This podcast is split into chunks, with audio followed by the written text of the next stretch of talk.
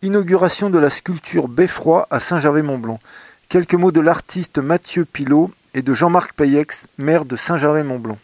Oui, bah, euh, j'avais installé cette sculpture euh, à l'extérieur euh, de l'expo Pilpon que j'avais fait donc en, bas dans, la pile en partie et j'avais mis cette sculpture qui était un peu une représentation de ce qui se passait en bas, un développement on va dire et aussi qui donnait un signal pour, pour, pour, pour, donner envie d'aller en bas.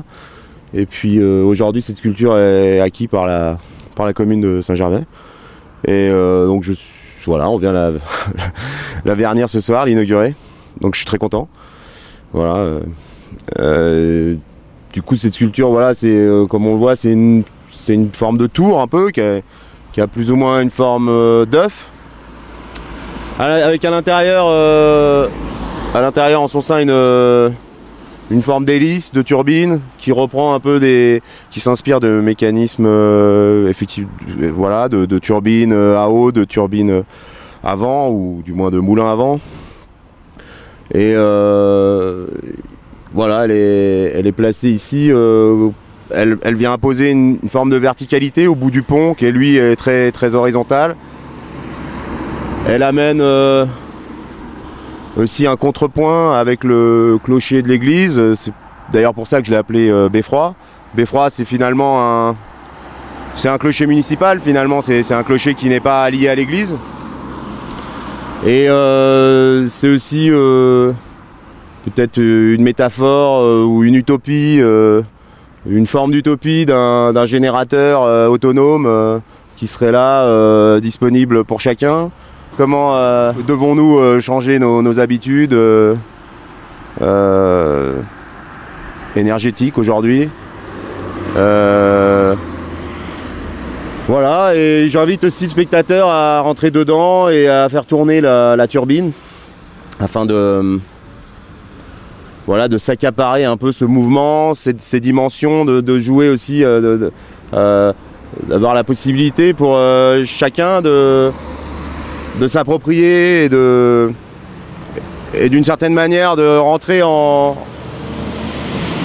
en adéquation avec euh, avec l'œuvre, avec la pièce et euh, de, la saisir, de saisir euh, ce que c'est qu'un grand mouvement comme ça et et aussi de, jouer avec le passage du de l'intérieur et de l'extérieur. C'est une, une, sculpture qui est à jouer pour autant, donc elle est à la fois, elle est à la fois imposante dans le paysage, mais en même temps traversable par le regard. Donc euh, on voit à travers, donc elle, vient, euh, euh, donner un contrepoint au paysage. Et puis euh, elle est aussi à côté de l'ancienne maison forte. Donc il y a une espèce de pendant comme ça, d'un beffroi à côté d'une maison forte. Ça, je trouvais que ça avait du sens. Euh, bah moi je suis je suis né à Annecy donc euh, donc je suis savoyard d'origine. J'ai toute ma famille qui est encore euh, ici. Donc j'ai toujours vécu dans les montagnes. Je suis souvent allé faire du ski sur le Mont Joli. Donc je connaissais la région. Moi j'ai des cousins qui habitent à Salanches donc on est régulièrement ici. C'est une région auquel je je suis très attaché évidemment. C'est mes racines c'est comme euh, voilà, c'est mon pays quoi. Euh, Aujourd'hui, malheureusement pour des raisons euh, de travail et de familial, j'y habite plus, mais euh, j'y retourne régulièrement parce que j'ai voilà ma famille qui habite ici, donc je viens pour les fêtes et je viens, je viens souvent quoi. Voilà. Au moment du vernissage, l'ensemble, alors Monsieur le Maire, Jean-Marc Payex, ainsi que ses c'est euh, le conseil municipal, euh, l'adjoint à la culture Gabriel et, puis euh, l'ensemble des services culturels se sont dit que ça serait bien, ça serait intéressant d'avoir une sculpture au sommet de Pilpon pour un peu marquer les esprits et situer le, site.